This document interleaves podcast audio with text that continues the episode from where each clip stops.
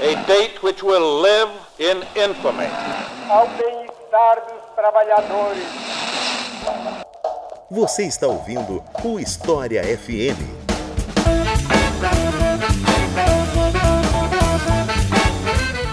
Salve ouvintes do História FM, bem-vindos a mais um episódio do podcast do Leitura Obriga História. Eu sou Iclis Rodrigues e hoje vamos falar sobre guerras napoleônicas. E para falar sobre isso, eu trouxe ele, Felipe Figueiredo, o homem por trás do tabuleiro. E me desculpa, Matias, por roubar a deixa dele. Então, Felipe, fica à vontade para se apresentar para o pessoal do podcast. E aí, Iclis, relaxa que o Matias, ele é, costuma brincar que é tudo copyleft, então ele não vai se importar. É, meu nome é Felipe Figueiredo, eu sou formado em História pela Universidade de São Paulo, eu tenho um site chamado Xadrez Herbal, a partir desse site, a convite do Matias, em parceria com a Central 3, a gente começou um podcast do mesmo nome, que fala de política internacional, ele também é graduado em História. Nós temos um podcast de História chamado Fronteiras Invisíveis do Futebol, em que a gente usa o esporte para falar de História. Eu também roteirizo e faço a locução dos vídeos do canal Nerdologia, dos vídeos de História, é, obviamente. E também sou colunista de política internacional e sou professor de história para candidatos à carreira de diplomata e que tem como um tópico bastante importante, bastante sempre presente na prova, justamente o tópico do nosso programa de hoje. Então é isso. Vamos conversar mais sobre essa junção de guerras que devastou a Europa depois dos comerciais.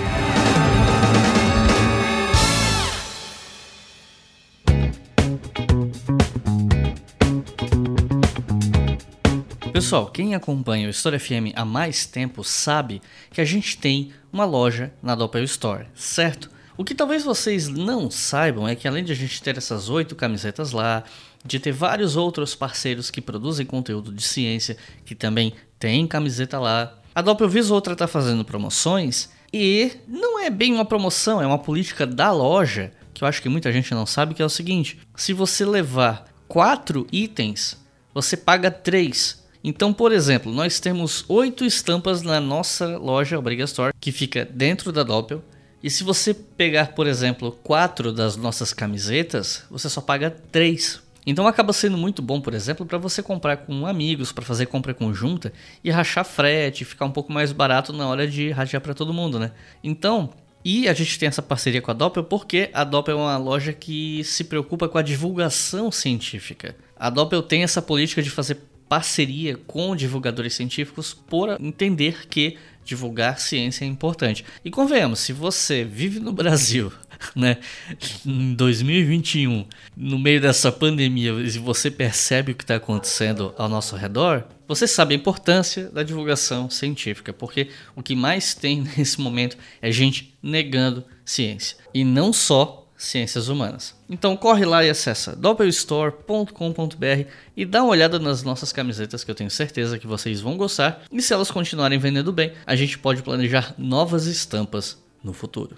E se você é novo aqui, saiba que nós temos uma campanha no Apoia-se que financia não só esse podcast que você está ouvindo, o História FM, mas também outros podcasts que nós produzimos, como Colunas de Hércules, que é um podcast exclusivo de história antiga, e o Estação Brasil, que é exclusivo de história do Brasil. São podcasts de alto nível, sempre dialogando com o que tem de mais atualizado, mais importante na área das ciências humanas nos temas de cada episódio. E com dois reais por mês você financia todos esses podcasts, não apenas o História FM. Com cinco reais por mês você pode ouvir os episódios desses três podcasts com antecedência. E os nossos novos apoiadores e apoiadoras são Carla Fernanda, Eduardo Pontes, Sandro Canatelli, Gabriela Kammer, Rafael Barros, Carlos Fernandes, Fabiana Alves, Francisco Macedo, Júnior Adriano, Vitor Salgado, Vladimir Manguelardo, Felipe Lucena, Marcelo Araújo, Ricardo Dupin, Daniele Moreira, Juliana João, Milton Gomes, Fernando Casemiro,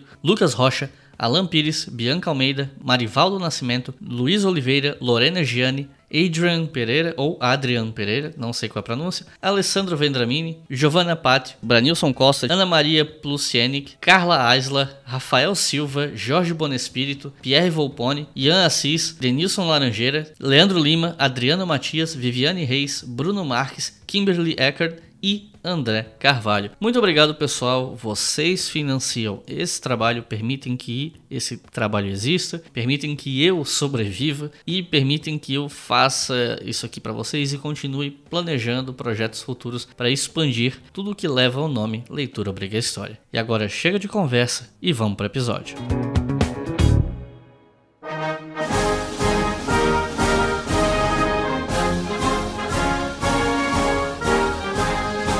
Bom, Felipe, eu pessoalmente eu acho um pouco difícil começar essa conversa, porque quando se fala em guerras napoleônicas, não existe exatamente um consenso de quando ela começa, né? Uns vão falar que ela começa já em 1792, o que eu acho um exagero.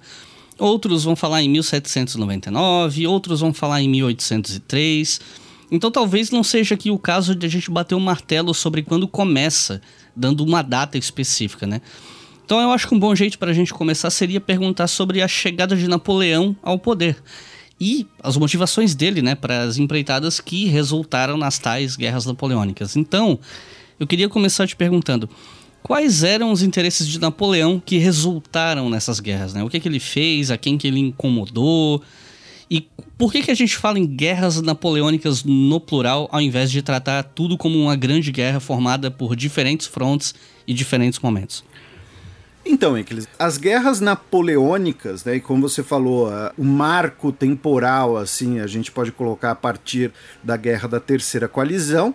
Por quê? Porque é depois que Napoleão se coroa imperador dos franceses. Mas a origem das guerras, ela está ainda na Revolução Francesa. É quando Napoleão vai se tornar uma figura de, de, bastante relevância, de bastante alcance. Ele que aos 29 anos de idade, uh, já se torna um general, vai derrotar o exército austríaco que, embora hoje nós saibamos que o exército austríaco era um gigante de pé de barro, mas na época não, o exército austríaco era um dos mais temidos da Europa.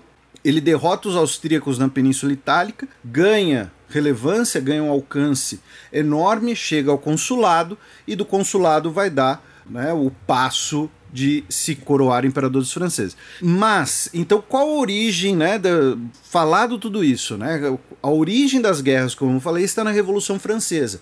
E aí nós vamos ter duas interpretações do início das guerras revolucionárias que depois vão se tornar as guerras napoleônicas. A primeira, que é a visão, por exemplo, reproduzida pelo Eric Hobsbawm, que era a ideia de exportar a revolução, né? de que os revolucionários, parte dos revolucionários, especialmente os mais uh, radicais, né? normalmente a gente associa isso ao jacobinismo, vão ter a ideia de que, olha, para que a revolução possa sobreviver, a gente tem que exportar a revolução, porque as monarquias absolutistas vão querer intervir, vão querer socorrer o rei Luís, né? Nós temos o ultimato né, das monarquias da Prússia e da Áustria pela segurança do rei Luís, que, como nós sabemos, né, não vai adiantar muita coisa, ele vai ser executado.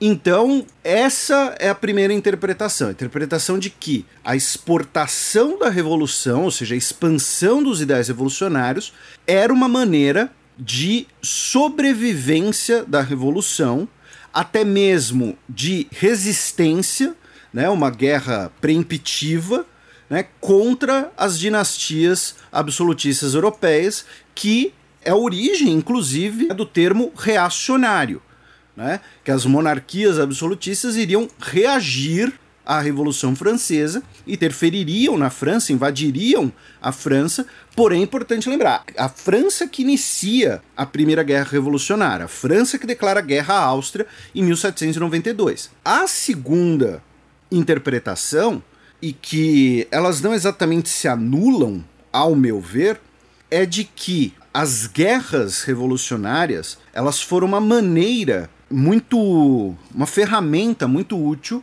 para amalgamar os diferentes setores franceses, desde os revolucionários radicais até os revolucionários moderados, passando inclusive pelos não revolucionários, né, com a ideia do patriotismo francês, da ideia de ganhos em nome da França estar andando junto com a revolução. Então você vai ter ali a união de jacobinos e girondinos de todos os setores, vão ficar inclusive animados com as primeiras vitórias né, contra os austríacos, especialmente, e junto com isso, né, a ideia de ganhar aliados para a França em relação a eventuais inimigos da França. Ou seja, não apenas inimigos no sentido de que, olha, agora nós temos um regime revolucionário, né, um, um regime inédito na Europa. Né, a gente tem a Revolução Francesa, a Revolução dos Estados Unidos antes, temos, enfim, outros contextos, mas na Europa né, você tem ali um movimento mais ou menos inédito e a ideia de que as guerras revolucionárias, então, além de juntar os diferentes setores da Revolução Francesa, você teria uma maneira de conquistar aliados para a revolução em defesa da França. E isso para mim fica muito marcante, é muito visível em dois exemplos, né, das guerras revolucionárias barra guerras napoleônicas, que vão ser as interferências napoleônicas, invasões e formações de governos diferentes no Reino dos Países Baixos, que vai virar República da Batávia, e na República Helvética, né, atual Suíça, em que você vai ter ali a ideia de que, olha, derroto militarmente, coloca um regime ideologicamente próximo do regime republicano, uh, do regime revolucionário, melhor dizendo, francês, né? Então, contra o absolutismo, baseado em ideias iluministas, aquela coisa que todo mundo viu na escola, você não estava dormindo. E então instaura um governo aliado. Né, um governo, às vezes, né, que você pode colocar ali como um governo fantoche. E no caso suíço, isso é muito marcante, porque o Código Civil napoleônico, ele, de certo modo, ele ainda vigora na Suíça, porque ele vai ser uma das bases da Constituição Suíça de 1848, que é a Constituição Suíça que vigora até hoje, incluindo ali uma coisa que né, eventuais ouvintes do xadrez herbal sabem que já comentei sobre isso, né? A Suíça tem um, um tesão muito particular em referendos.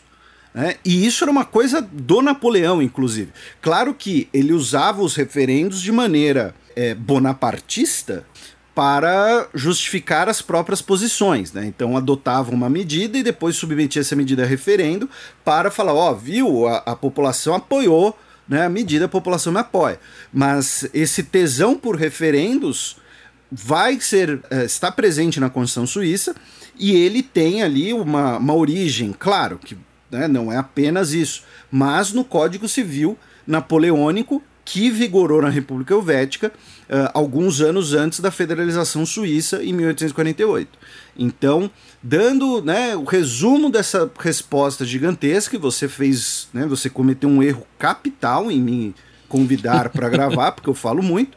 A gente pode colocar que as origens das guerras napoleônicas estão em exportar a revolução tanto do ponto de vista ideológico quanto do ponto de vista de um mecanismo de defesa, né, a guerra preemptiva, e também como uma maneira de amalgamar a sociedade francesa em torno de objetivos comuns e realisticamente, né, pensando na realpolitik, você colocar ali uma vizinhança menos hostil, uma vizinhança ali que servisse de tampão em relação especialmente às duas grandes monarquias absolutistas da Europa Central, a Áustria e a Prússia.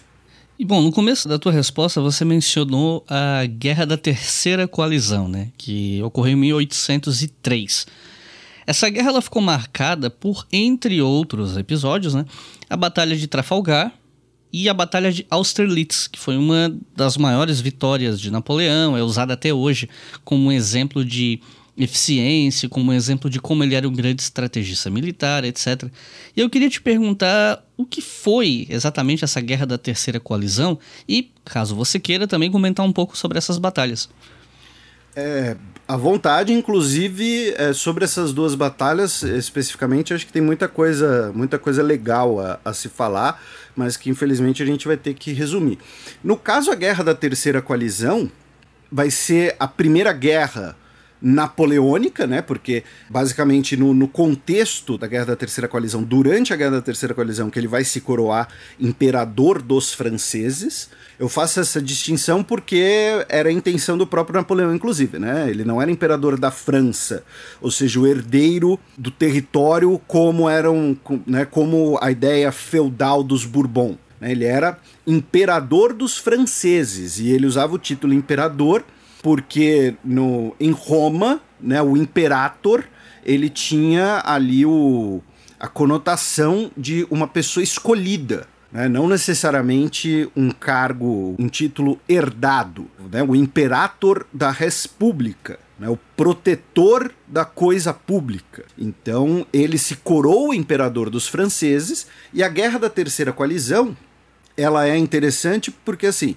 é, como você mencionou lá, lá no início, né, a ideia de que, ah, por que são várias guerras e não uma guerra contínua? Porque, basicamente, o único inimigo contínuo da França, por todas as, as sete guerras, é o Reino Unido.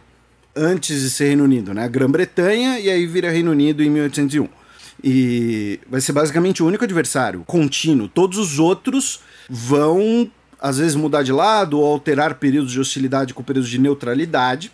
No caso, você teve a França vencedora das duas primeiras guerras revolucionárias, né, a República Francesa, e com isso nós temos o Tratado de Amiens, ou Amiens, né, que é basicamente a grande trégua. É quando o Reino Unido é, reconhece que o sistema, né, o governo revolucionário francês, se formou. Né, está consolidado, né, no caso o consulado, né, no qual Napoleão era teoricamente um dos cônsules, mas ele era o cônsul. Então você tem ali essa trégua, porém, mesmo com essa trégua, você vai ter, de um lado, o Reino Unido tentando cercar a França, tentando comer pelas beiradas, então você vai ter operações em Malta, no Caribe, inclusive no Haiti. É nesse contexto que Napoleão vai vender o território da Louisiana para os Estados Unidos, porque ele sabia que não conseguiria defender aquele território gigantesco de uma invasão britânica, então era melhor vender e conseguir alguma coisa em troca do que ficar gastando dor de cabeça e tropas para defender aquele território que não teria tanta importância assim. E do outro lado, a própria França, o próprio governo francês, estava é, planejando né, uma eventual invasão às Ilhas Britânicas, e para isso né, a França vai consolidar a sua aliança com a Espanha. Né? Eu digo consolidar por quê? Porque França e Espanha tinham uma aliança que remontava à guerra de independência dos Estados Unidos décadas antes, baseada basicamente no fato deles terem um inimigo em comum, no caso, os ingleses. É, claro, você também tinha a questão de duas dinastias Bourbon, enfim. Mas, então o que eu quero dizer é: nós temos uma paz, mas é uma paz em que os dois principais atores, França e Reino Unido, estão realizando movimentos pensando em como vai ser a futura guerra entre os dois.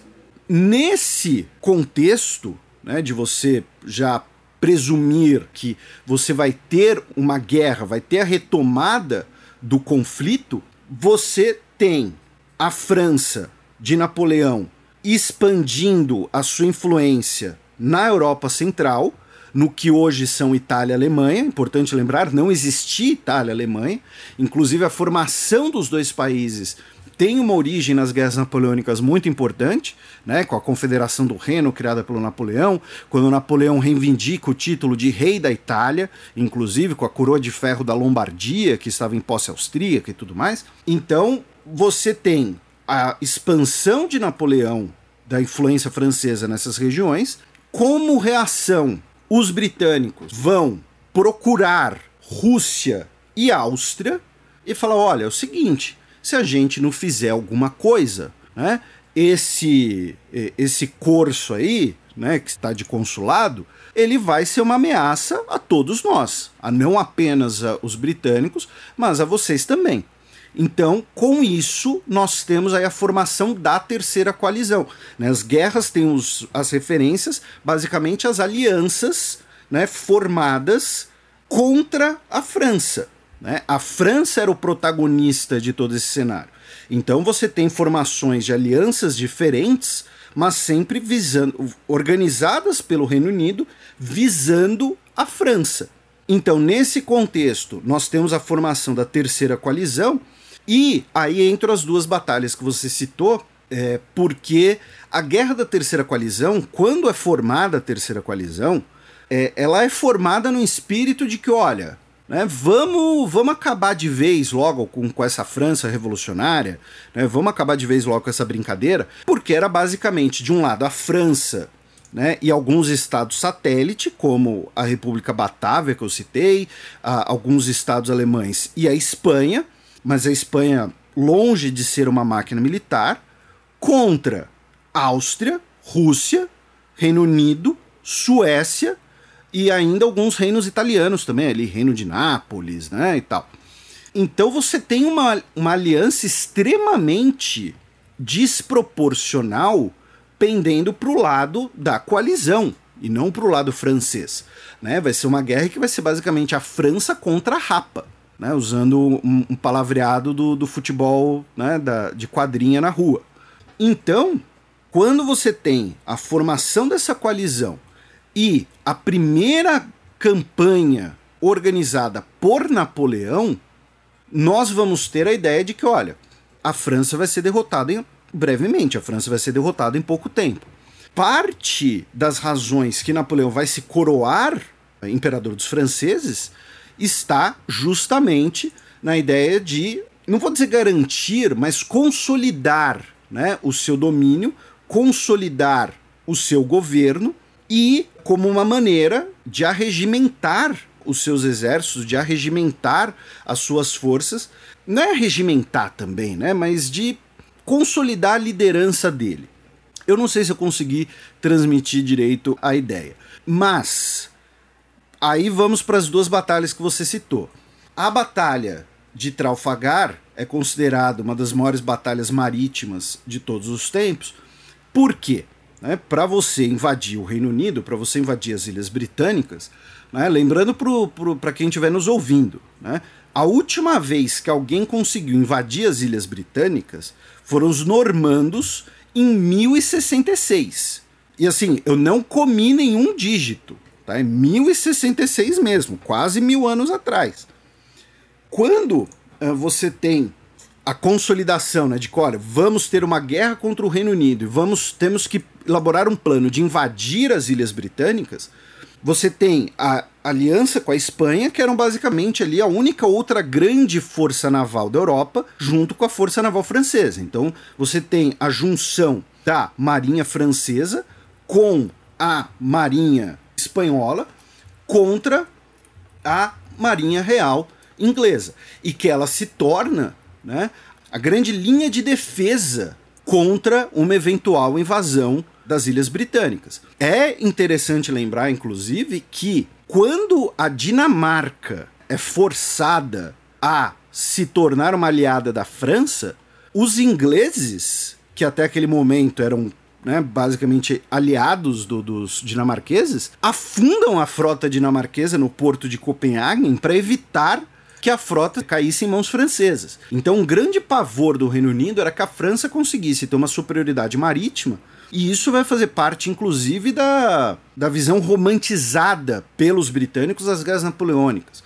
Né? Se alguém quiser ver uma pitadinha disso, tem aquele filme Mestre dos Mares, que é baseado numa série de livros e que fala muito disso, né? De que a Marinha Real era a linha de defesa do, dos ingleses. E aí nós temos a Batalha de Trafalgar, que é disputada, é travada, né, melhor dizendo, perto da costa espanhola, em outubro de 1805, e ela vai ser uma das maiores, se não a maior, surra naval de todos os tempos. Por quê? Porque a frota britânica aqui eu confesso que eu estou colando os números, por óbvio, né? mas a frota britânica com 27 navios vai enfrentar a frota franco-espanhola com 33 navios e nós vamos ter a captura ou destruição de 22 navios franco-espanhóis e nenhum britânico. Tá? Não é um 7 a 1, é um 22 a 0. e ela, então assim, a batalha de Trafalgar ela é muito importante porque ela, ao mesmo tempo que destrói a, a frota franco-espanhola, ela vai abalar profundamente a aliança franco-espanhola, tanto que três anos depois Napoleão vai depor Fernando VII de Bourbon e vai colocar o bundão do, do irmão dele no trono espanhol, José Bonaparte, e vai basicamente eliminar a ameaça de uma, uh, de uma invasão das Ilhas Britânicas. E essa batalha ela ganha contorno, um contorno quase mitológico para os britânicos, devido a essa vitória gigantesca, e também pelo fato de que o comandante da frota britânica, o almirante Nelson, Horácio Nelson, que né, já era uma figura tida como um herói nacional, ele morre durante a batalha. O corpo dele, e isso é verdade, tá, gente? Quem quiser conferir. É, inclusive, o, o, a Batalha de Trafalgar ela acaba sendo importante, basicamente, para todas as marinhas do, do dito Ocidente, né? Inclusive, ela é muito estudada, por exemplo, ela foi muito estudada no contexto da, da, da Marinha do Brasil, inclusive. Né? E o meu primeiro emprego foi no Museu da Marinha do, do Marinha do Brasil. Então, tive, acabei tendo bastante contato com isso, desse contorno, como eu disse, mitológico. Né? Então, o, o Nelson ele morre durante a batalha, o corpo dele é preservado num tonel de rum até retornarem para o Reino Unido ele poder ser, ser sepultado.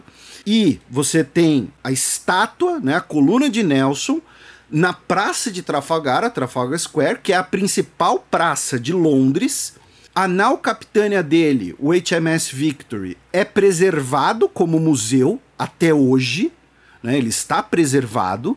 Porque, repito, essa batalha ganhou um contorno quase mitológico, porque é uma vitória gigantesca e que basicamente acaba com a possibilidade do Reino Unido ser invadido. Por outro lado, nós temos a Batalha de Austerlitz, que foi a que você mencionou, que é também chamada de Batalha dos Três Imperadores, que é quando o exército francês, comandado por Napoleão, derrota o exército combinado da Rússia e da Áustria, o exército russo comandado pelo czar Alexandre, o exército austríaco comandado pelo imperador Francisco. O Napoleão vai realizar a sua manobra característica que marcou grande quase todas suas vitórias, e não só as vitórias, mas também a derrota em Waterloo, que a gente vai falar depois, que é de conseguir, com uma capacidade bizarra, prever os movimentos dos inimigos e conseguir, usando um exército, né, o seu exército, derrotar um de cada vez. Então, para impedir que russos e austríacos agissem em concerto, agissem juntos, ele vai usar suas forças, derrotar primeiro as tropas russas e depois derrotar as tropas austríacas. E, basicamente, derrotando os dois exércitos, especialmente o exército austríaco, e colocando né, a batalha em Austerlitz, né, hoje seria na atual Tchequia, mas ele basicamente fica com as portas abertas para Viena e para o restante do Império Austríaco. Então ele basicamente derrota as duas potências terrestres europeias numa tacada só e cria então o cenário que vai ser o, o, cenário, né, resumidamente, o cenário marcante das guerras napoleônicas. Né? A terceira, a guerra da terceira coalizão cria esse cenário a partir dessas duas batalhas que você destacou, que é a França não consegue invadir o Reino Unido. A França não vai conseguir ameaçar a superioridade marítima britânica. Ao mesmo tempo, ninguém consegue derrotar a França no continente. Então a França manda em terra, a Inglaterra manda no mar e você vai ter um impasse a partir disso, né? O início de impasse. Claro, essa é uma visão muito resumida e de certa forma errada. É importante destacar isso. Mas é a partir da Guerra da Terceira Coalizão que, que cria-se essa imagem de que o exército francês, né, a, La Grande Armée, e aí entra algumas coisas interessantes da gente conversar aqui, Iclis, especialmente porque você é um cara que, uh, tanto em podcast quanto em vídeo, né, já falou bastante de história militar, mas tem dois elementos, talvez, que, que são importantes destacar, especialmente nesse contexto da Batalha de Austerlitz, né, que são o seguinte: primeiro, o exército francês era um exército uh, formado a partir da, da Leven Masse, né, que foi talvez a primeira grande conscrição né, na era moderna, na era contemporânea, mas uma conscrição feita a partir uh, da ideia da cidadania. Né, então, ser um soldado a serviço da França era ser, um cidadão. Né, é, é o hino francês, a Marselhesa.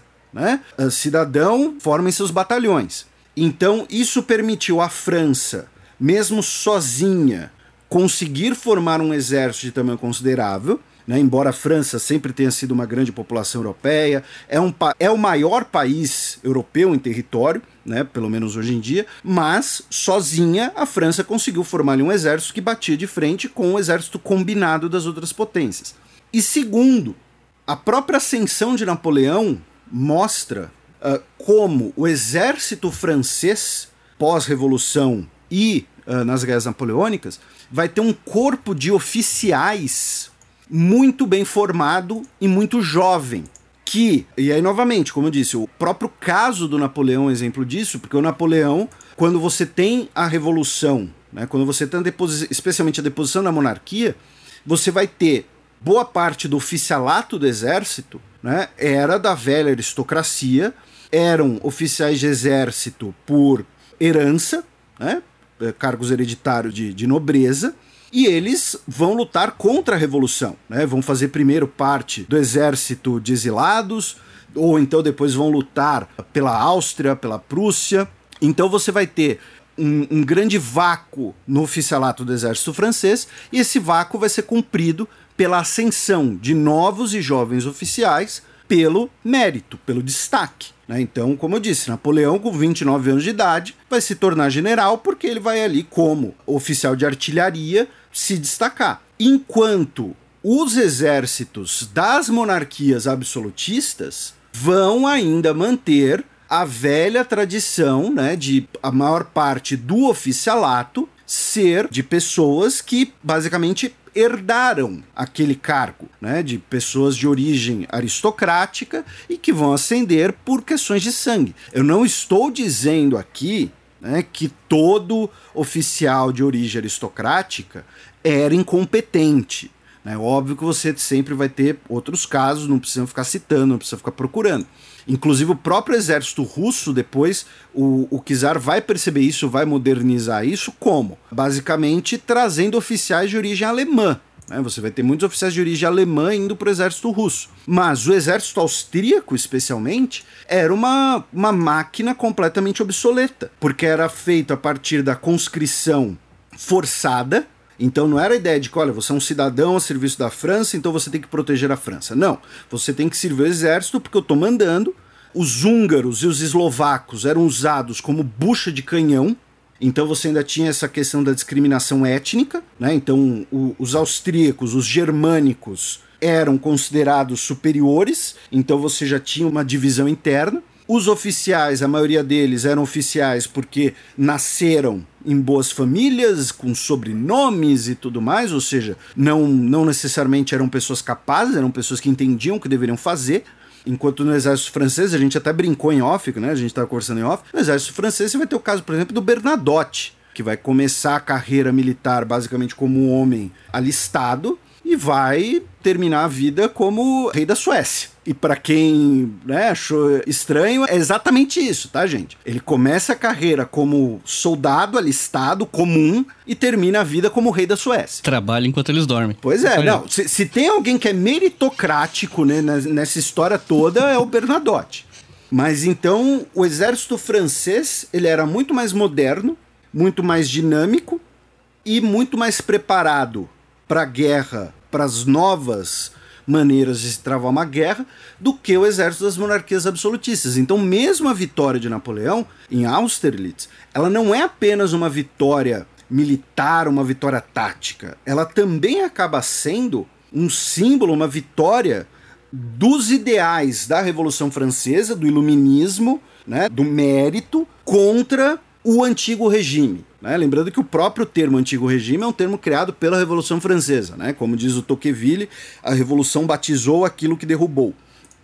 Então, é, é, a vitória em Austerlitz acaba tendo essa importância também muito grande, não apenas por ser uma vitória militar acachapante, né, que vai levar a mudar completamente a balança, o equilíbrio de poder dentro da Europa, mas também tem esse simbolismo de ser uma vitória de um novo sistema, de uma nova maneira de encarar a sociedade contra esse antigo regime. E novamente falei pra caralho, foi mal. The Battle of the Three Emperors, as it became known, was a crushing blow to the Third Coalition. As Russian forces retreated back to Russia, Francis I of Austria was forced to accept a humiliating settlement with France. E, bom, o pessoal talvez vá até achar essas perguntas que eu tô fazendo meio chatas, porque tá, a terceira coalizão, e a quarta, e a quinta, mas é porque, né, sete coalizões, a gente tem que falar desse assunto, né? Então, minha próxima pergunta é sobre a Guerra da Quarta Coalizão, de 1806, onde a França e alguns ducados, algumas regiões da atual Alemanha, estiveram contra Reino Unido, Prússia, Rússia, Saxônia e Suécia. O que, que a gente pode falar da Guerra da Quarta Coalizão? Então, a Guerra da Quarta Coalizão ela tem muito a ver com a ameaça né, que que a gente mencionou inclusive na origem da Guerra da Terceira Coalizão, a ameaça que representava o aumento da influência francesa nos territórios alemães. E aí, assim, né, uma, uma brevíssima recapitulação. Não existia uma Alemanha unificada, assim como não existia uma Itália unificada. E tanto Áustria quanto Prússia detestavam a ideia de uma unificação italiana e detestavam a ideia de uma unificação alemã desde que não fosse sob a sua hegemonia. Né? Então você tinha a Prússia disputando com a Áustria né, pela hegemonia no mundo alemão, e quando você tem a França entrando nesse mundo, né, entrando, expandindo sua influência política, agora como um exemplo de, olha, de um novo governo, de uma máquina de guerra que derrotou as principais potências, Napoleão cria a Confederação do Reno. O que, que foi a Confederação do Reno? A Confederação do Reno, ela, embora tenha tido uma, uma existência muito breve, ela é muito importante porque é uma sementinha do que vai ser a unificação alemã décadas depois. Porque a região da Alemanha, para quem estiver nos ouvindo depois, joga no, no Google Imagens, procura um mapa.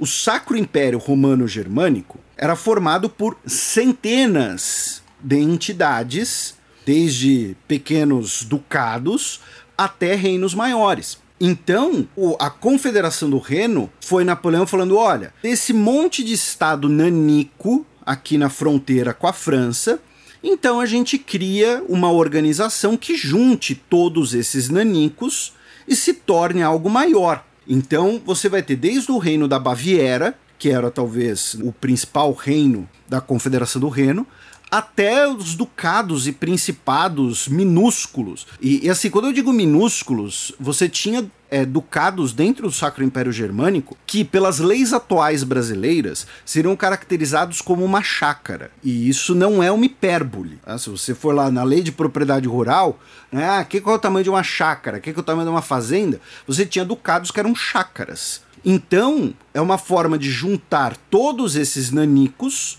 e falar: olha, né, proporcionalmente, cada um vai ter poder de voto na dieta da confederação e, principalmente, proporcionalmente, cada um vai ter que fornecer um regimento, um batalhão, uma companhia, uma divisão e formar um exército que vai lutar do lado do exército francês.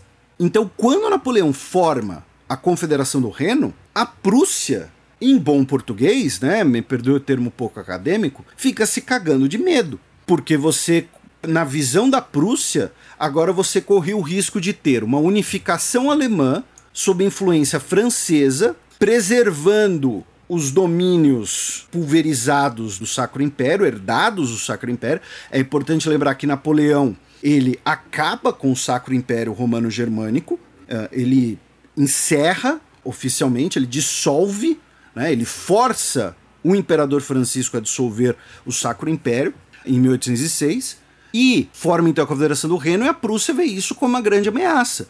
Então, a Prússia vai começar a novamente num termo muito acadêmico, né, a mexer os pauzinhos para formar uma coalizão para deter a influência francesa nos territórios alemães, territórios alemães barra territórios italianos. E com isso, a grande né, os dois grandes marcos da guerra da, da Quarta Coalizão, pensando né, na guerra em si, e depois a gente vai falar de, de uma outra coisa em relação aos britânicos, né? Mas os dois grandes marcos da guerra da Quarta Coalizão vão ser: primeiro, o exército francês vai derrotar a Prússia, e quando eu digo derrotar, é passar o trator mesmo, né? A gente vai ter a completa, basicamente, destruição do exército prussiano na Batalha de Iena.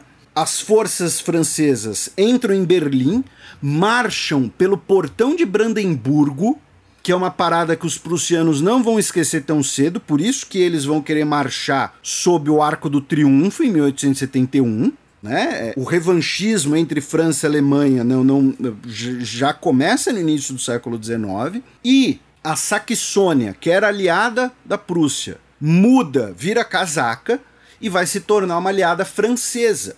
E isso vai ser importante por quê? Porque a Saxônia ela era ali uma espécie de, não vou dizer tampão, né, mas ela ficava ali incrustada entre Prússia, Rússia e Áustria.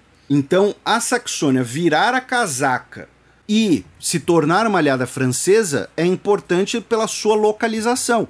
Então, a gente vai ter uma completa vitória francesa, e aí, como consequência dessa vitória francesa contra a Prússia, a França vai se virar, vai se voltar contra a Rússia, agora novamente com o apoio da Saxônia e também de poloneses buscando a independência. É importante lembrar isso, né, que você vai ter muitos poloneses lutando pelo exército francês, os famosos lanceiros vermelhos. Uma das principais amantes de Napoleão era polonesa, princesa polonesa, agora não vou me lembrar o nome dela, peço desculpa, mas com, com a ideia ali de criar uma eventual Polônia independente, vão se voltar contra a Rússia, derrotam as tropas russas e aí o imperador Alexandre I vai pedir para negociar uma paz. E é muito interessante que o Alexandre I ele vai se tornar depois das guerras napoleônicas, a gente vai chegar lá, talvez assim a grande figura, né, o, o, o grande rosto do absolutismo, do tradicionalismo, mas nesse momento, ao ver os triunfos franceses, e ele era ainda jovem, ele começa a flertar com ideias liberais. Isso, inclusive, recentemente caiu na prova do Itamaraty. Né? E muita gente errou, ou, ou deixou em branco. Por quê? Porque o Alexandre I vai assinar o Tratado de Tilsit com Napoleão, que é o famoso tratado que eles assinam né, na, na, nas barcas, né, no meio do rio, eles selam sua amizade com um beijo e tal. É, e pelo Tratado de Tilsit, o Alexandre I ele tinha né, ele estava ali com alguns impulsos, como eu mencionei, impulsos liberais de reconhecer Uh, o Ducado de Varsóvia, de reconhecer outros estados, de reconhecer a soberania popular. Então, com isso, a gente vai ter a grande virada de casaca, né, no, com a vitória francesa na, na, na, Guerra da Quarta Coalizão, que é o início de uma breve uh, aliança entre Rússia e França. Que aí é quando os britânicos vão, entre aspas, se cagar de medo, né, porque a Rússia, sendo o gigante territorial que era, conseguiria atingir diversas regiões do Império Britânico, ou pelo menos afetar os interesses britânicos em outras regiões, mesmo não tendo uma força naval que pudesse rivalizar com a Marinha Real. E aí vai ser o início né, de outra coisa que eu sei que você vai querer mencionar, né, o chamado bloqueio continental que, aliás, era o tema da minha próxima pergunta, que esse bloqueio continental, que começa ali em 1807, e eu queria te perguntar, pedir para você explicar para o pessoal o que, que era exatamente esse bloqueio continental, se ele deu certo, se não deu, o que, que foi isso? Então, bloqueio continental, né, todo mundo, novamente, vê na escola se não estava dormindo. Que é basicamente Napoleão falando, olha, a partir desse impasse que existe, eu não consigo invadir a Inglaterra. É, Napoleão sabia disso né, nessa altura do campeonato. Eu não consigo invadir a Inglaterra. Ao mesmo tempo, a Inglaterra não vai conseguir vir aqui nas Tulherias bater em mim. Então, como é que eu posso derrotar os ingleses? Meus aliados espanhóis, que também tem, tinham império marítimo, uma grande frota, também naufragaram comigo. A Rússia pode me ajudar, mas não tem lá essas coisas. Então, vou impor o sistema continental, né, o bloco continental, que é quem fizer comércio com o Reino Unido, eu vou dar porrada eu tenho o principal exército da Europa, eu mando na Europa continental, eu derrotei o exército austríaco, derrotei o exército prussiano, derrotei o exército russo duas vezes, né? Então, quem fizer negócio com o Reino Unido, eu vou espancar. A ideia era sufocar a economia britânica ao ponto de que os ingleses precisassem apelar e negociar. É algo que vai indiretamente inspirar a estratégia da guerra submarina nas guerras mundiais, pelos alemães contra os ingleses. A ideia de que, olha, eu não vou ter como invadir esse negócio, mas então eu vou sufocar o comércio britânico, porque os britânicos dependem do comércio, porque são um país insular, dependem do seu grande império. Então, só que no caso de Napoleão, né, não existiam submarinos ainda. Então, a ideia de que, olha, o país que fizer comércio com a Inglaterra, eu vou invadir e vou cobrir de porrada ele emite o decreto para isso a partir de Berlim, justamente, e assim, usando uma expressão bastante brasileira, vai ser um bloqueio para inglês ver, porque dura ali teoricamente todo o reinado de Napoleão. Você vai ter uma diminuição desse comércio, porém, principalmente, Napoleão não vai conseguir afetar o fluxo comercial entre o Reino Unido e o seu império colonial suas colônias na América, seus entrepostos na África, principalmente a Índia. Então, novamente, para dar uma referência pop sobre isso, a mesma referência, né, no Mestre dos Mares, você vai ter ali, por exemplo, um corsário francês, um navio corsário francês, que vai ficar ali capturando baleeiros britânicos, né, com a ideia de causar esse prejuízo econômico. Mas é, Napoleão conseguia impor esse bloqueio na Europa continental, que eram basicamente o destino de exportações britânicas. Você não tinha como sufocar a economia britânica completamente, porque os produtos que chegavam no Reino Unido vinham da maior parte do seu império colonial.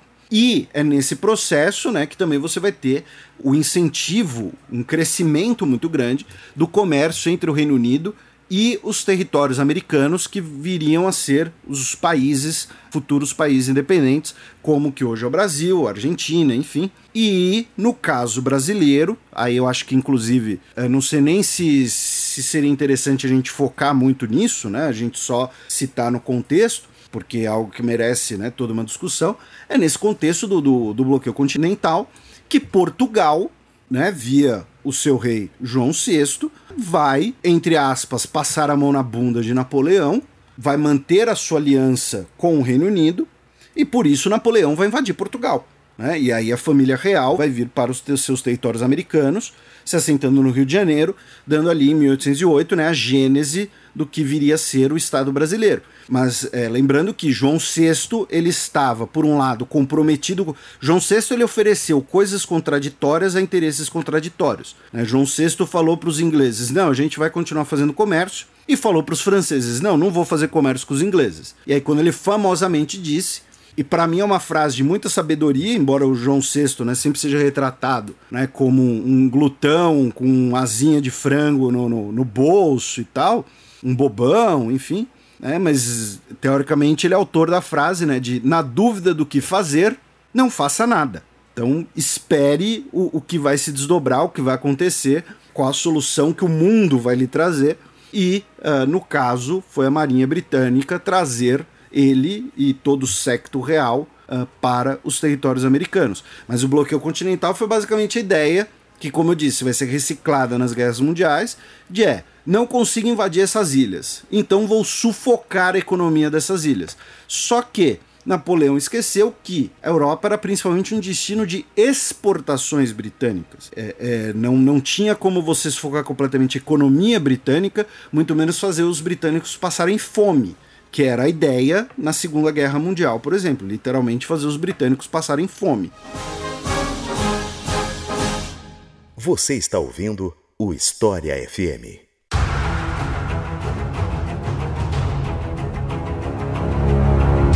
Bom, eu vou continuar aqui nas perguntinhas básicas, porque por enquanto é o que a gente tem. É depois dessa que o negócio vai começar a ficar mais interessante. Então, ainda mantendo na, na parte das perguntas básicas, e a guerra de quinta coalizão? Por que mais essa guerra aconteceu?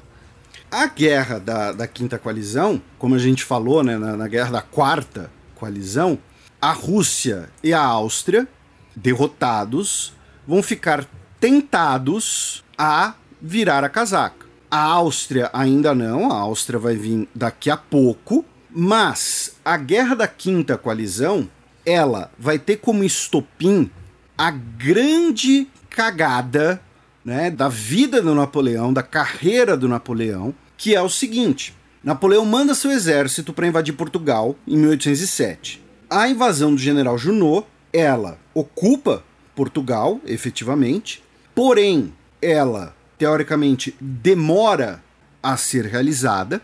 E principalmente para o exército francês ocupar Portugal, ele precisa passar pela Espanha, que teoricamente era né, aliada dos franceses. Porém, essa passagem do exército francês pela Espanha acaba sendo bastante traumática. Os espanhóis não vão aceitar a presença francesa Carlos IV, o rei espanhol, pouco vai fazer nesse sentido, porque ele, na verdade, já queria encerrar a aliança né, com os franceses, mas não sabia direito como fazer, como fugir, como sair dessa situação. Então, quando os franceses entram em território espanhol, a gente vai ter um levante de forças espanholas incentivadas pelos britânicos contra as tropas francesas, que estavam, na prática, ocupando a Espanha. Como eu disse, inicialmente o que seria uma passagem rumo a Portugal acaba se tornando uma espécie de ocupação.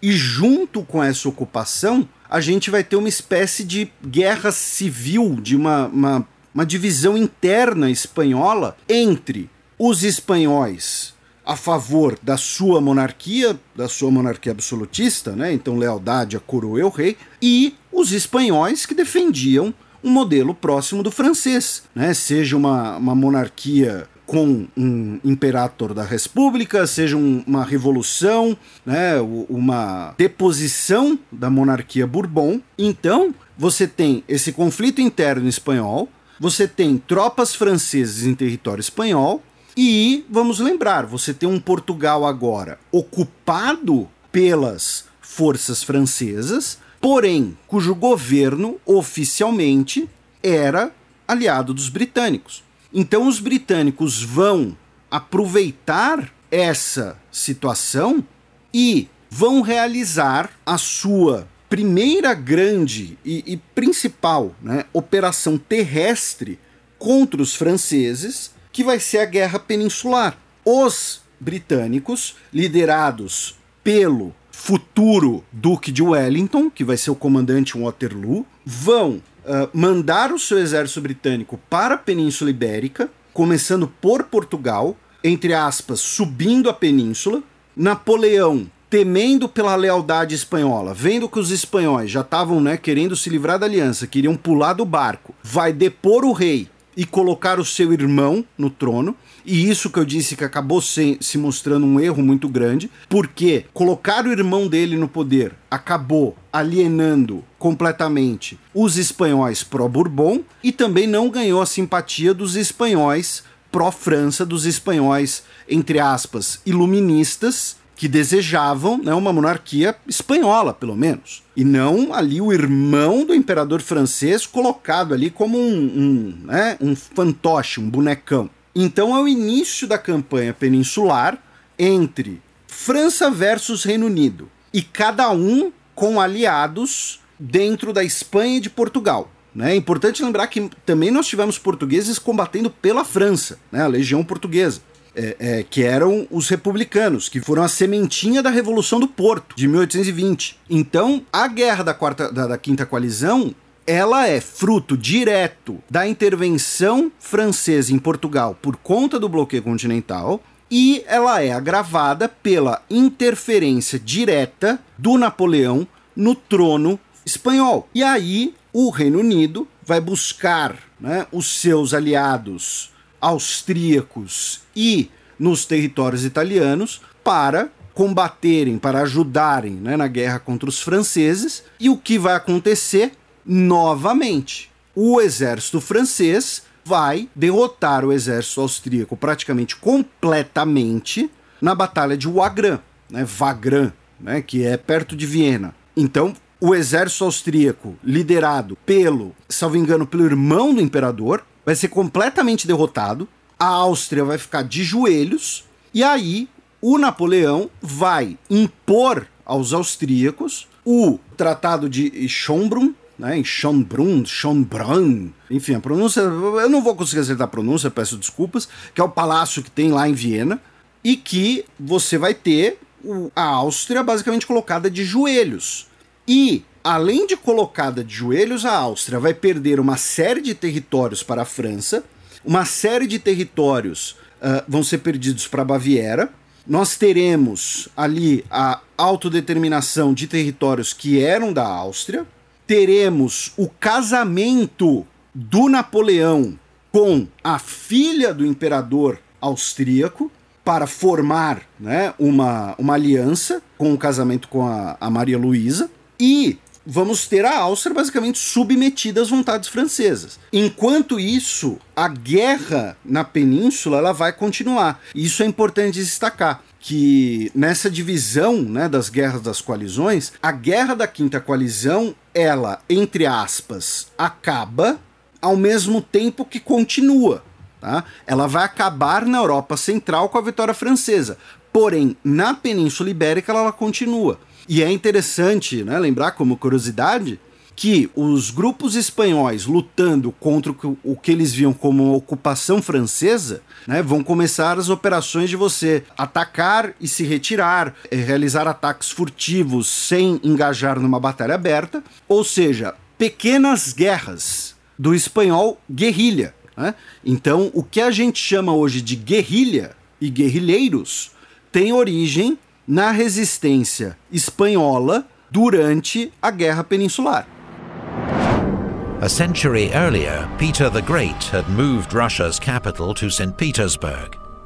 But Moscow remained its historic and spiritual heart, a prize for which the Russians had to fight. Napoleon, always a gambler, decided to push on. E bom, 1812 começa a invasão da Rússia por Napoleão. Entre outras coisas, a Rússia não tinha gostado dos arranjos políticos que Napoleão tinha feito na Polônia, que a essa altura do campeonato já nem existia mais como um estado independente, e a invasão da Rússia é talvez o ápice das guerras napoleônicas ao lado de Waterloo, são aqueles dois momentos que as pessoas mais lembram é, no, no senso comum, digamos assim, né? Então eu queria focar um pouco mais nessa invasão da Rússia. Então, primeiramente, como foi essa invasão? Como que ela foi ocorrendo? Como a gente mencionou anteriormente, e isso é uma coisa muito curiosa, porque a gente vai entrar inclusive na não só na análise de eventos políticos, na análise de, de vitórias militares, mas na análise do homem também. Que é o seguinte, Napoleão, ele ele era respeitado como um gênio militar, ele conseguia pelas suas vitórias né, impor tratados, impor as suas decisões, impor as suas vontades. Porém, para as dinastias tradicionais europeias, que vamos lembrar, a gente está falando de Bourbon, de Habsburgo, de Romanov. Para essas dinastias tradicionais, ele era um usurpador, ele era um elemento estranho, ele era um revolucionário. Então, Napoleão, por um lado, tinha um impulso gigantesco em querer ser aceito como igual.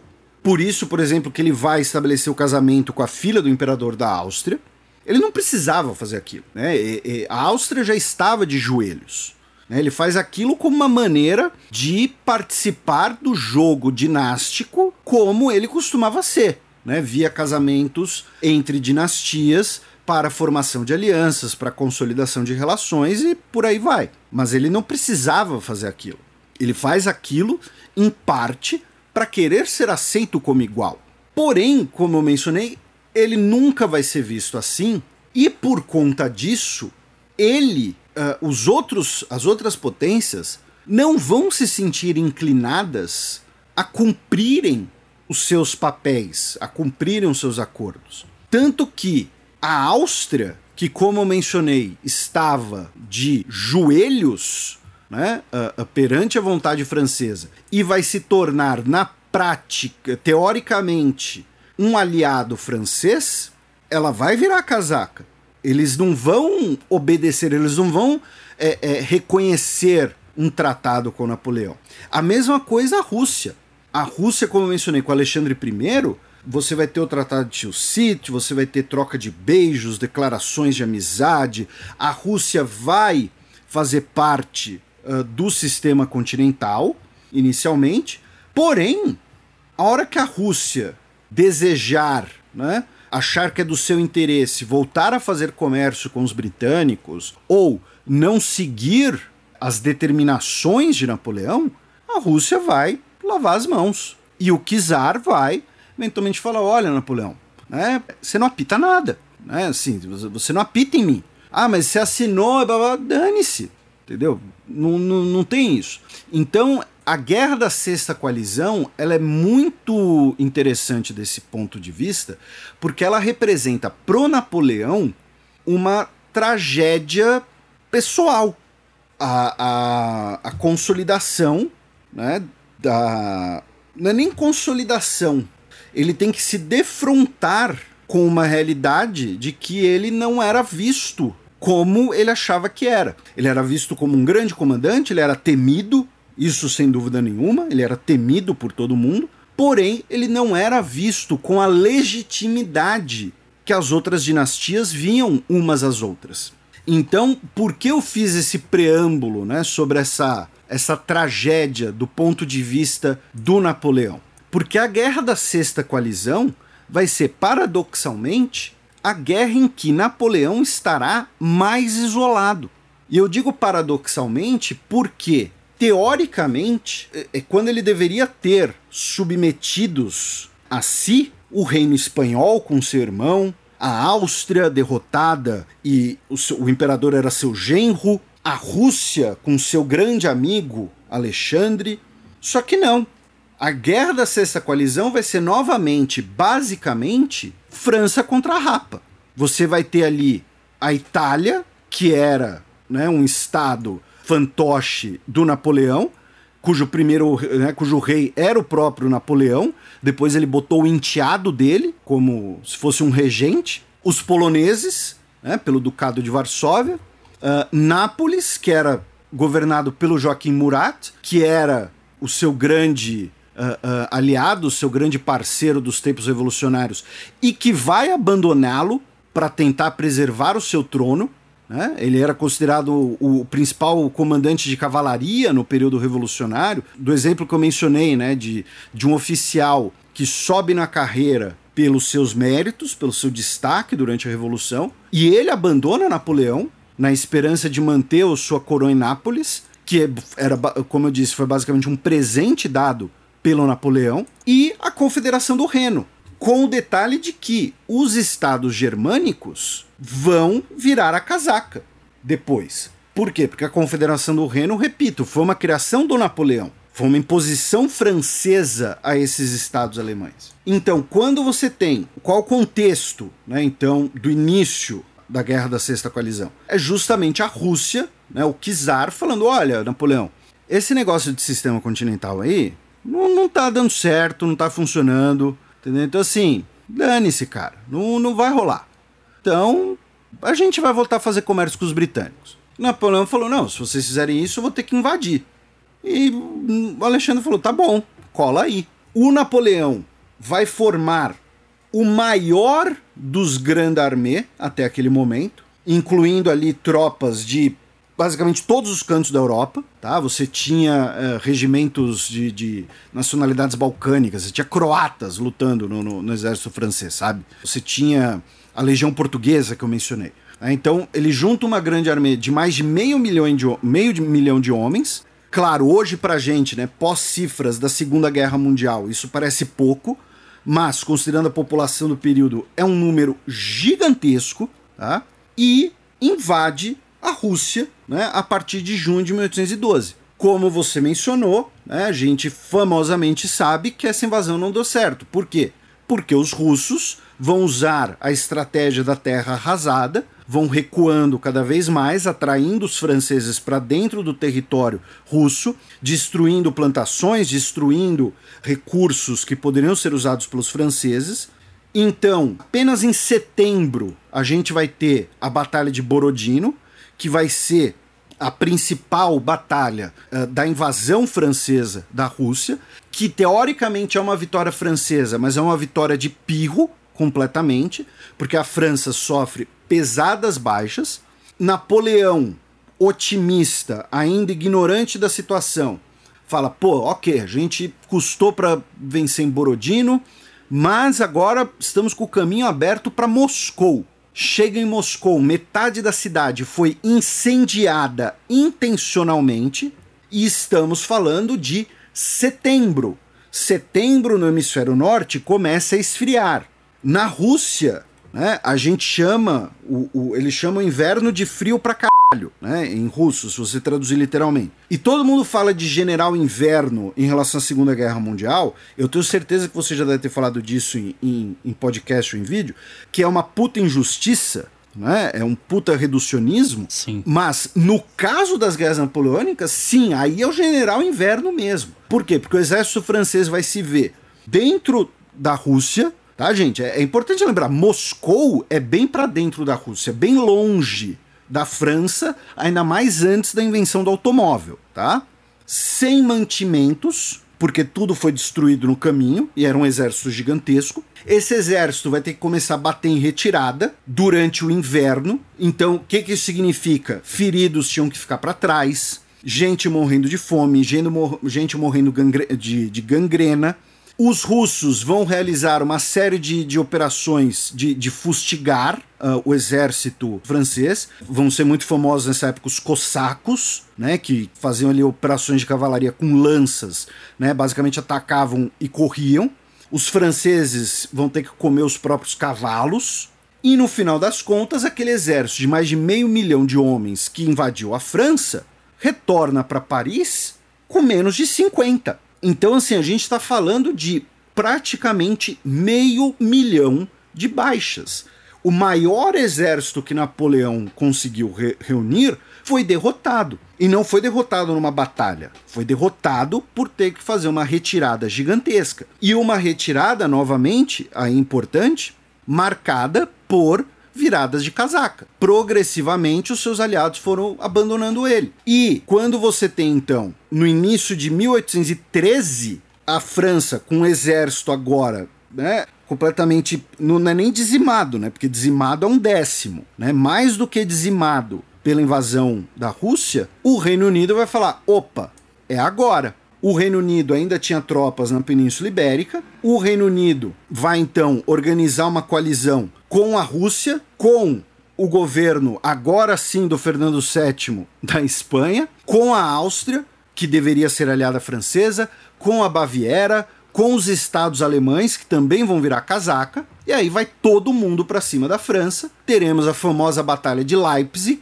né, a Batalha das Nações, que tem esse nome porque tinha, né, tinha tropa de tudo que era canto da Europa ali, né, você tinha no, no espaço ali de alguns quilômetros quadrados, você tinha franceses, italianos, alemães, poloneses, suecos, britânicos, austríacos, todo mundo lutando junto, os britânicos eram, você tinha ali um corpo de oficiais de observadores, você não tinha efetivamente o exército britânico, e Napoleão vai ser derrotado, vai sofrer a sua até aquele momento grande derrota. Com isso, o exército da coalizão vai ficar com um caminho aberto até Paris. Nós temos a tomada de Paris. É importante lembrar disso. Paris é ocupada, Paris é tomada. Os, uh, os cossacos russos que eu citei vão famosamente ali eles vão como se fosse fazer um banquete em praça aberta em Paris. Napoleão tenta né, fazer o recrutamento de quase um milhão de conscritos, os Maria Luísa, né, que por conta o nome da, da imperatriz, e não consegue, isso não, não acaba indo em frente. Então, você tem a tomada de Paris, com o exército liderado pelo czar Alexandre, e a deposição de Napoleão. Napoleão vai ser mandado para Elba, né? A gente vai ter o Tratado de Fontainebleau. E aí é interessante, eu vou até me antecipar aqui um, um, um pouquinho, não é nem antecipar, né? Mas falar de um aspecto que, que a gente não, não tinha combinado no roteiro, mas que é muito interessante, que é da parte diplomática das guerras napoleônicas, que é os aliados ainda temiam Napoleão. Né? Mantenham isso, isso é muito importante. Eles tinham um medo gigantesco de Napoleão. Então, pelo Tratado de Fontainebleau e depois pelo Tratado de Paris, o Napoleão ele vai ter mantidos tá, os seus títulos, menos o título de imperador, né, mas ele vai, ser, vai ter mantido ali parte dos seus títulos. Ele vai ter uma renda como aristocrata, né? Você ganha dinheiro sem fazer porra nenhuma. O direito ali é uma guarda pessoal para dizer que ele tinha, né, uma, uma unidade militar a seu comando. E ele vai ser mandado para a ilha de Elba. E todo mundo sempre fala: ah, não, ele é mandado pro exílio na ilha de Elba e tal. Sim, é parcialmente exílio. Mas a ilha de Elba, ali no Mediterrâneo, é muito próxima da Córcega nativa dele, e que ele, seria basicamente o governador de Elba. Não na, na prática, mas ele seria ali o, o nominalmente o soberano de Elba, com uma guarda pessoal, títulos e tudo mais. Então, claro, né, é uma forma de se livrar dele, mas dar ali uma, uma aposentadoria para ele. Ele vai ficar quase um ano em Elba, Nesse período, inclusive, ele faz reformas, mudanças em, em Elba. É, tem, uma, tem uma obra é, arquitetônica lá que ele vai fazer, não lembro se é um canal, se é um aqueduto, alguma coisa assim. Então, manda o Napoleão para Elba, é claro. É, ó, manda esse cara para lá, se livra dele, porque senão vai dar ruim.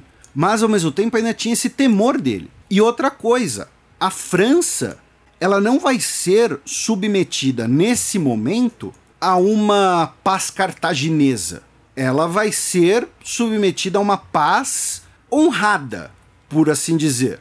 Obviamente, vai perder territórios, né? não, não vai manter o seu vasto império na Europa e tal, mas ainda assim ela vai ser submetida a uma paz honrada. A paz cartaginesa, a paz humilhante, vai vir depois.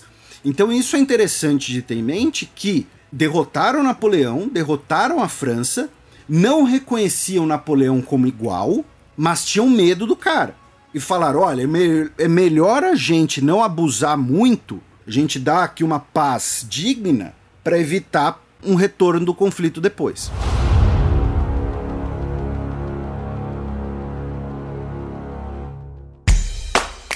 O Leitura Obrigatória é um selo de produção de podcasts de história e humanidades. E a nossa campanha no Apoia-se financia esse e todos os outros podcasts. Então acesse apoia.se barra e colabore para manter esse projeto educacional gratuito no ar.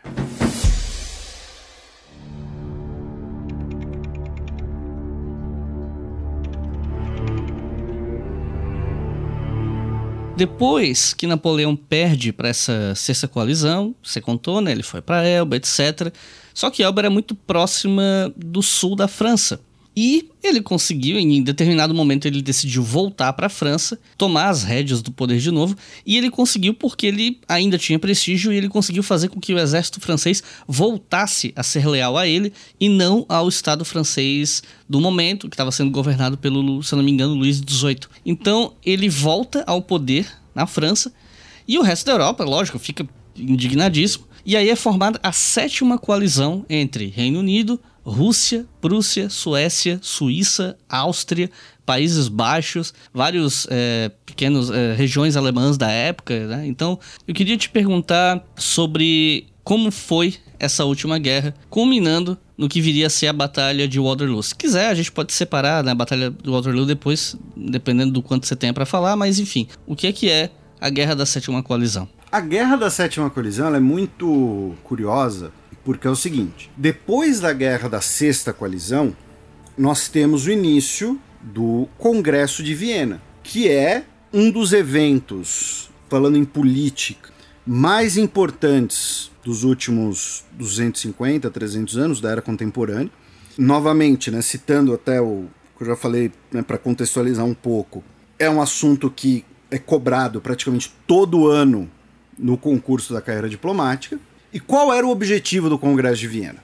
Era restabelecer um equilíbrio de poder, né, um condomínio de poder na Europa pós-guerras napoleônicas. Olha, a gente teve essa, essas guerras gigantescas que mudaram os mapas, mudaram as filiações políticas, as ideias da Revolução Francesa, sem dúvida nenhuma, tiveram um impacto muito grande. Então, vamos nos reunir para definir qual será o futuro da Europa e, na cabeça deles, é claro, do mundo. O Congresso de Viena ele dura quase um ano, tá? vai de setembro de 1814 até junho de 1815. É claro que você vai ter ali as principais potências: Áustria, Reino Unido, Rússia, Prússia e França, que, como você disse, passa pela restauração Bourbon, vai ser representada pelo Talleyrand, pelo mesmo Talleyrand que serviu a Napoleão e que serviu aos Bourbon antes de Napoleão. Mas, em algum momento, em pelo menos algum momento, você vai ter mais de 200 delegações fazendo parte do Congresso de Viena. Desde delegações daqueles pequenos ducados alemães que vão passar lá uma semaninha em Viena, vamos falar, ó, oh, a gente vai resolver que é pendência, ah tá, tá resolvido, beleza, falou, tchau, beijo, não me liga. Até as delegações, como eu disse, da Áustria, né, o, o Metternich, ele vai ser o anfitrião do evento, mas uh, delegações, por exemplo, do Reino Unido, que vão estar tá lá basicamente de forma permanente, uh, numa série de jantares e bailes e tudo mais. E, inicialmente, a, o Congresso de Viena, como eu mencionei, estava dando uma paz honrosa para a França a França é, teria direito a territórios. Os territórios conquistados nas duas primeiras guerras revolucionárias serão mantidos pela França. A França não, teria, não ficaria sob ocupação militar, porém, Napoleão retorna, e como você bem falou, Napoleão retorna, o exército basicamente fala: ah, né, o patrão voltou. Napoleão é reinstaurado como imperador, dando início ao governo dos 100 dias, e durante o Congresso de Viena, o Congresso declara Napoleão um criminoso. Por quê? Porque ele estava descumprindo os termos da paz. Né? Os termos foram: ó, Napoleão vai ficar lá em Elba, governa Elba, vai ter lá sua guarda pessoal e tal, e vai ficar lá bonitinho.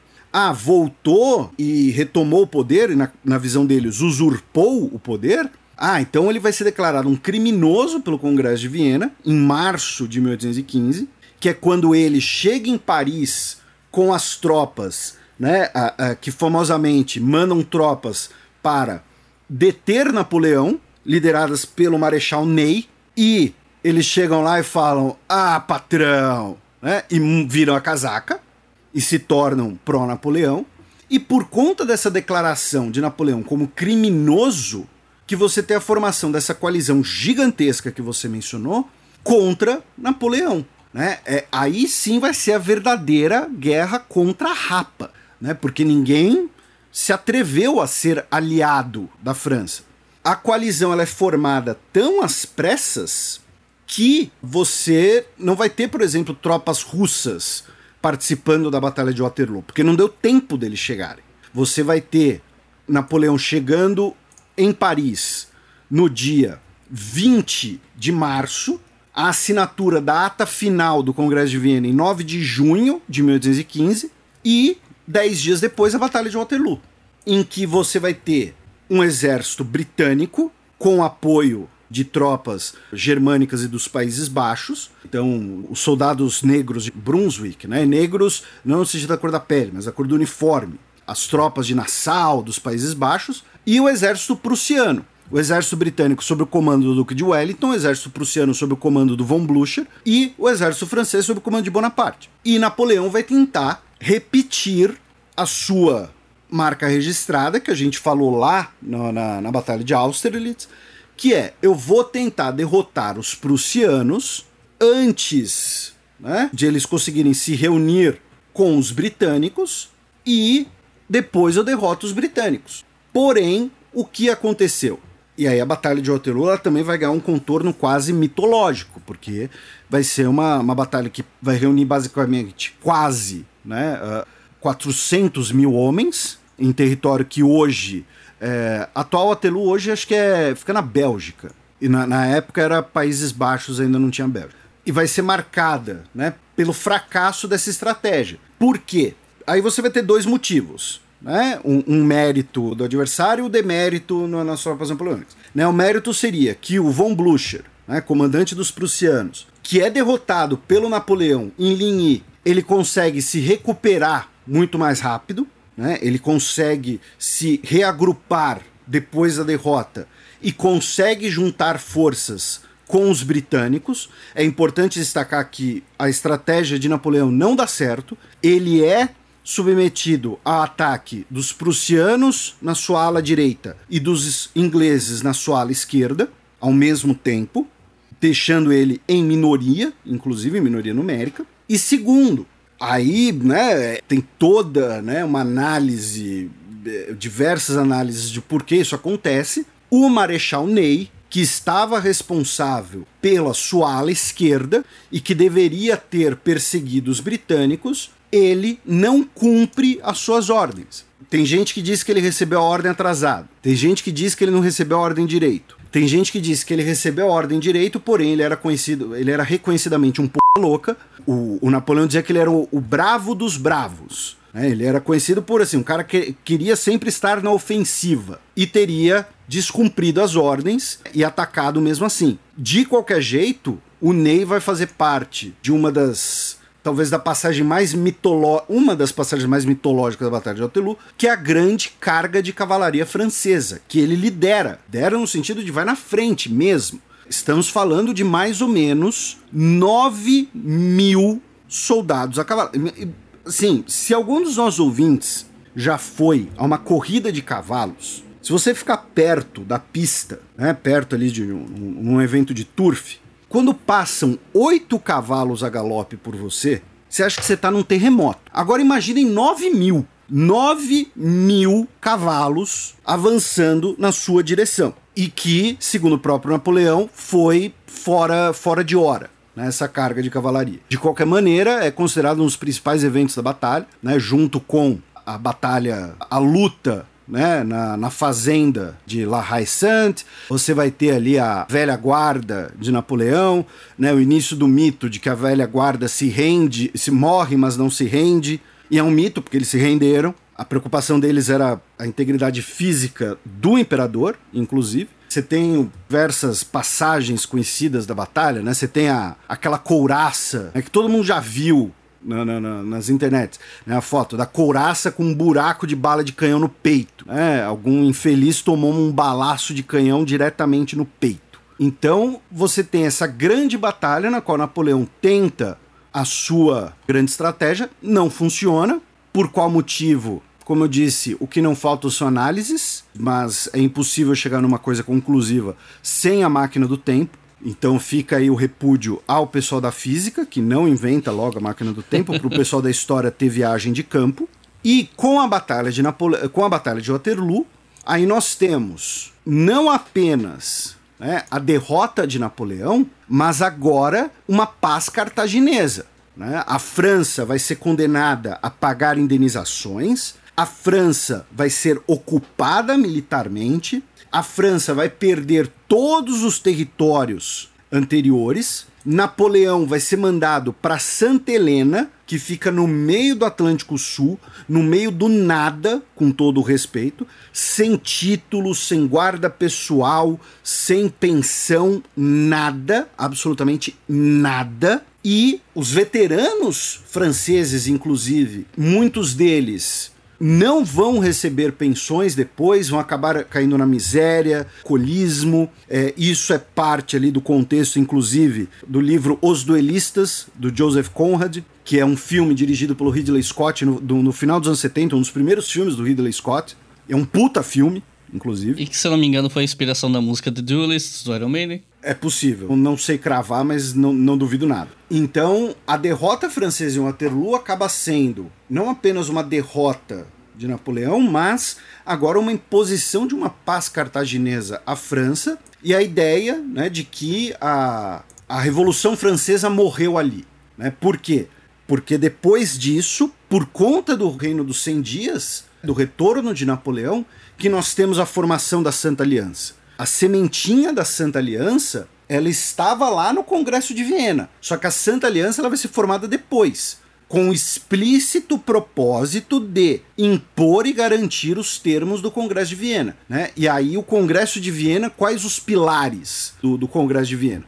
Além do condomínio de poder, você manter ali o projeto restaurador de legitimidade, restauração e solidariedade. O que, que isso quer dizer? Legitimidade. As dinastias que governavam as suas respectivas regiões antes da Revolução Francesa. Então os Bourbon voltam para a França, voltam para o Ducado de Parma, os Habsburgo vão voltar para onde forem devidos e por aí vai. Restauração justamente o que eu acabei de mencionar, e também a restauração de fronteiras e dos reinos. Então, entidades que foram abolidas, que foram fagocitadas durante as guerras napoleônicas, serão restaurados. O Ducado de Parma, novamente, serve de exemplo. E solidariedade é o quê? Se começar a revolução em um lugar, os outros vão se juntar para dar porrada nos revolucionários, que é o que vai acontecer pouco tempo depois, por exemplo, na Espanha. Né? Na Espanha, em 1820, a gente vai ter o início do triênio liberal, né? Revolução Liberal, em que os liberais espanhóis, liberal, lembrando, liberal no sentido do iluminismo, não liberal no sentido Paulo Guedes, tá? Por favor. Até porque Paulo Guedes seria um absolutista naquele período. Mas é, os liberais espanhóis vão querer a restauração da Constituição de Cádiz, de 1812, uma constituição bonapartista, no sentido de, de, revolução, de, de, ter inspiração na Revolução Francesa. Eles vão conseguir impor isso ao rei Fernando VII de Bourbon. As potências europeias vão se reunir no Congresso de Verona. E aí a França, com as bênçãos né, da Rússia, da Prússia e da Áustria, vai invadir a Espanha, derrubar os revolucionários e reimpor o governo Bourbon, que era né? Aí fecha um, um, né, um ciclo com a nossa conversa lá do início do programa. De por que nós temos o início das guerras napoleônicas. Foi uma ferramenta de defesa, de exportação da revolução. Enfim, depois de Napoleão, nós vamos ter revolução na Espanha, a França vai invadir e vai derrubar. Teremos revoluções em territórios italianos, a Áustria vai invadir e vai reprimir os revolucionários. Em 1848, quando a Áustria, durante a Primavera dos Povos, estiver a um milímetro de ser derrotada pelos húngaros que iam declarar a República Húngara, quem derrota os húngaros durante a Primavera dos Povos, quem massacra os camponeses húngaros, são os exércitos da Rússia, da Rússia czarista. Por quê? Porque o, o medo de uma revolução aos moldes da Revolução Francesa, que crie uma inspiração, um precedente ou um exército sob um novo Napoleão que sai exportando a revolução por aí. Então, o retorno de Napoleão acaba fortalecendo as ideias restauradoras e, como eu disse ao início, do, a criação do termo reacionário para em relação às outras fronteiras. Também no Congresso de Viena, a gente vai ter o ganho territorial das potências continentais. E quem vai pagar o pato? Quem ficou do lado do Napoleão.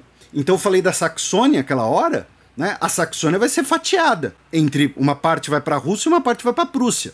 A Polônia novamente vai virar obra de ficção. A Áustria vai recuperar sua hegemonia no mundo germânico e por aí vai. Então, o governo dos 100 dias, a restauração do Napoleão, a Batalha de Waterloo, não é só um evento militar importante, não é só uma grande batalha, né, ou então um evento pitoresco. Ela acaba tendo um impacto muito grande nas forças conservadoras e restauradoras pós-Revolução Francesa.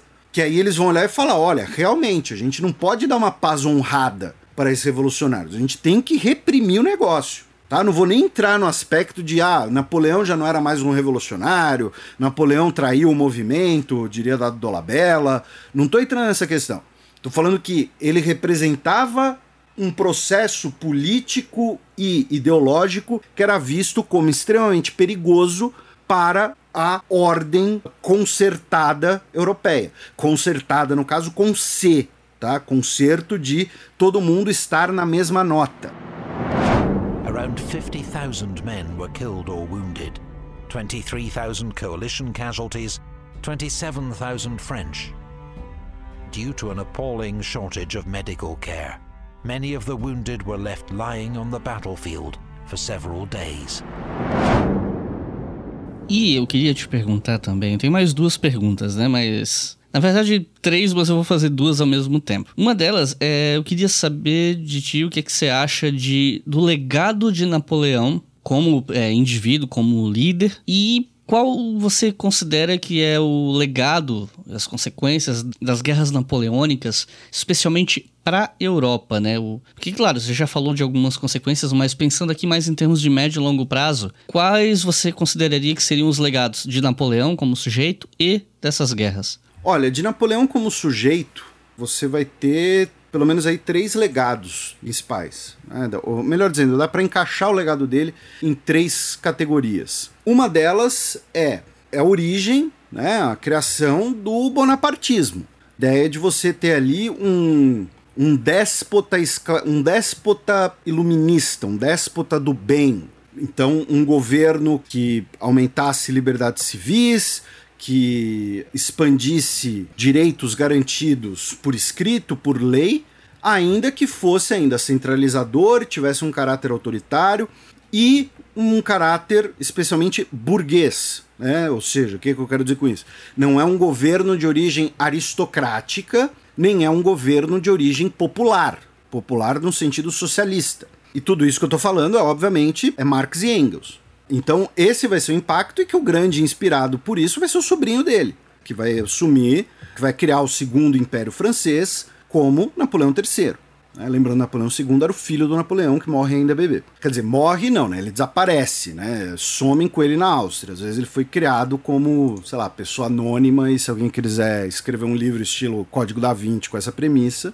A segunda questão é, ele vai ser um cara extremamente estudado e admirado do ponto de vista militar todo comandante militar até Primeira Guerra Mundial, pelo menos, vai estudar e vai se inspirar em Napoleão. Isso fica muito visível, por exemplo, na Guerra Civil Americana. a Guerra Civil Americana era basicamente formada por um monte de gente que estudou Napoleão em West Point. A diferença é que agora com armas muito mais letais e por isso que a Guerra Civil Americana vai ser uma mortandade gigantesca. Então ele vai ter um impacto como grande comandante militar muito grande, um grande motivador. Essa questão que eu falei do mérito, né? Eh, ele realmente fazia promoções por mérito. Então, independente do, do, da origem, da figura e tal, a velha guarda é um símbolo disso, né? A velha guarda imperial. E o terceiro é o símbolo de um como os seus detratores chamavam, um símbolo de usurpador, né? De, olha, uma revolução popular pode dar nisso daí. Vamos pegar um cara das massas, vamos botar ele no poder. Né? O, o termo populista, né, hoje muito utilizado, também tem origem aí. Não tem origem diretamente com Napoleão, mas tem origem no século XIX. Com a ideia ali de você colocar alguém que agradasse o povo, né? fizesse coisas para agradar o povo. Então, esse legado dele ser visto por essas monarquias mais tradicionais como o exemplo de uma catástrofe, na visão deles. O exemplo de algo que poderia acontecer e enfraquecer a Áustria, enfraquecer Prússia, enfraquecer quem fosse. Então ele acaba sendo esse símbolo. A sua outra pergunta foi sobre o legado das, das guerras napoleônicas.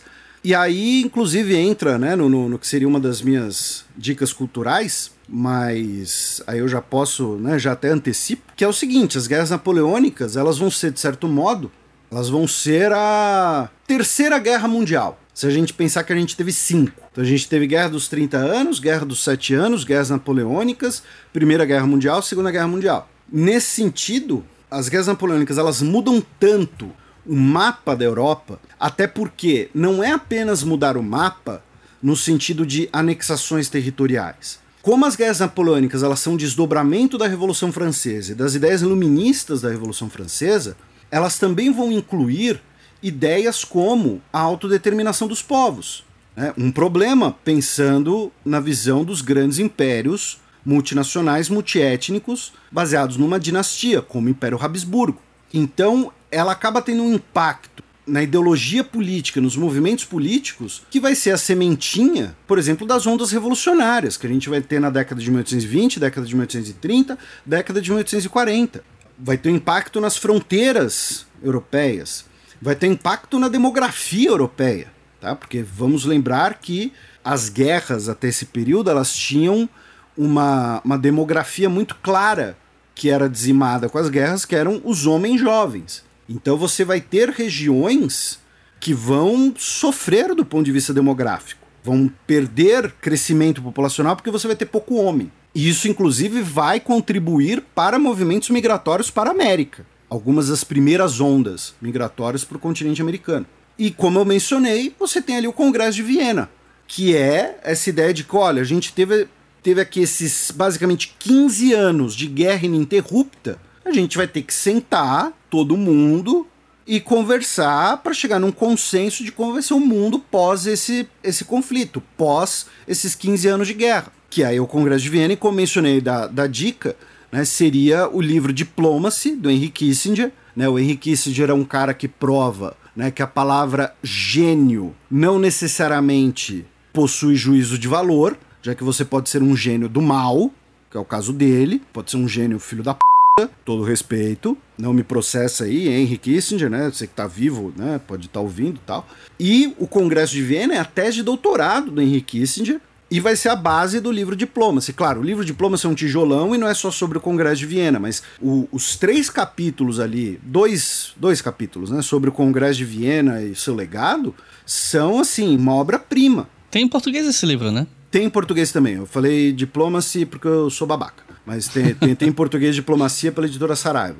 Não é jabá. Então, acaba tendo um legado que dura mais ou menos 100 anos. Né? Porque o mundo que o Congresso de Viena estabelece em 1815, ele vai mudar progressivamente, tá? ele vai mudar. Então nós vamos ter as revoluções europeias, vamos ter independências na América Latina, vamos ter as guerras de ajuste, como a Guerra da Crimeia, a Guerra Franco-Prussiana, mas o fundamento daquela ordem internacional só vai ruir com a Primeira Guerra Mundial. A Primeira Guerra Mundial é justamente quando as contradições do Congresso de Viena já não são mais contornáveis. Então, Napoleão ajuda a criar um mundo que dura 100 anos. O que, na modernidade, né, na era contemporânea, é tempo pra caramba. Então, não é um impacto que dissipa rapidamente, é um impacto de médio e longo prazo.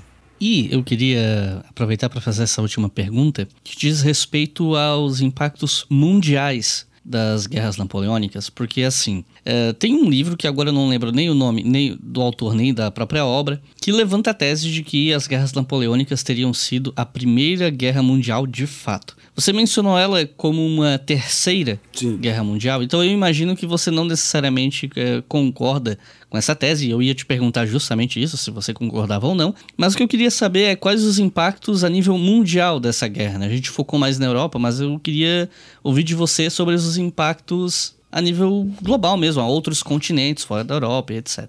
Olha, na, na América Latina é a gênese direta dos processos de dependência, né? porque você vai ter um fortalecimento dos laços econômicos com o Reino Unido, você vai ter o início do, do, da crise no mundo espanhol, né? então você vai ter a divisão entre uh, os pró-rei, os revolucionários, os pró-rei que vão administrar as colônias em nome do verdadeiro rei, aquele processo de formação dos cabildos abertos, né? tudo isso.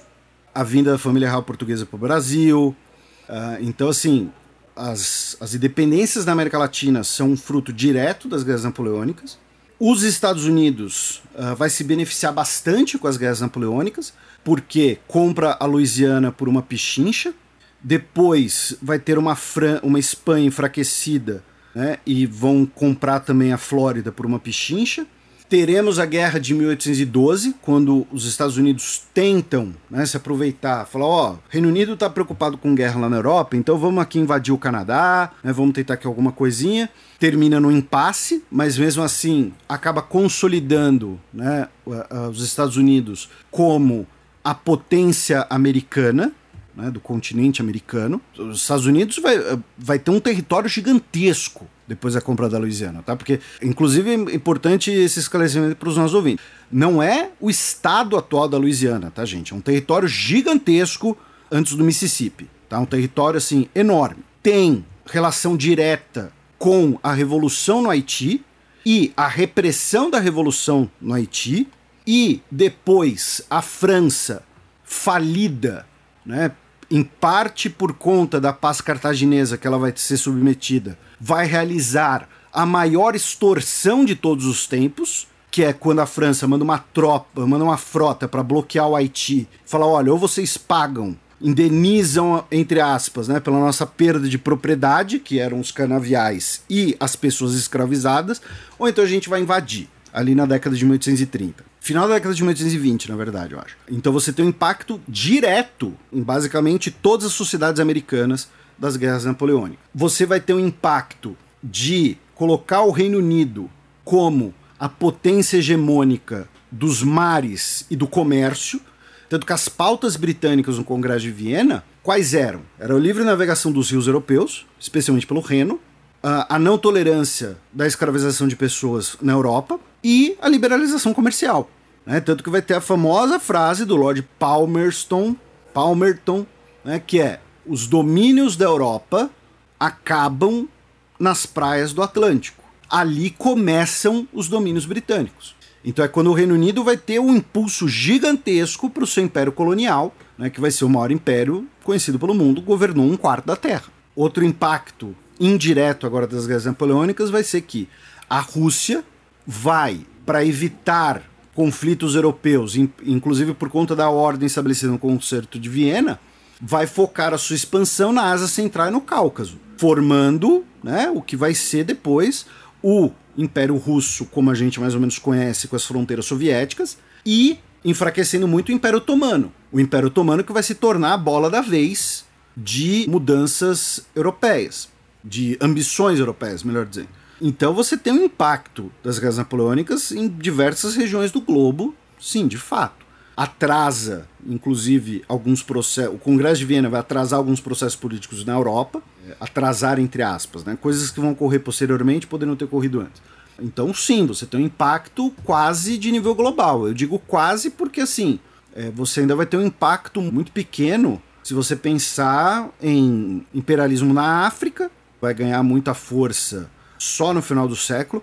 As guerras napoleônicas vão incentivar a expansão francesa para o norte da África, a conquista da Argélia, até como uma maneira ali de recuperar prestígio nacional, né, se recuperar da derrota militar.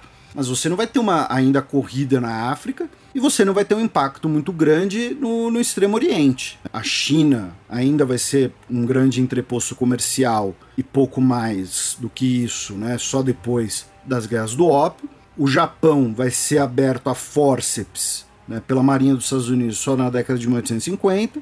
Então, assim, é difícil falar impacto global, mas que você tem um impacto fora da Europa, especialmente no continente americano, sem dúvida nenhuma.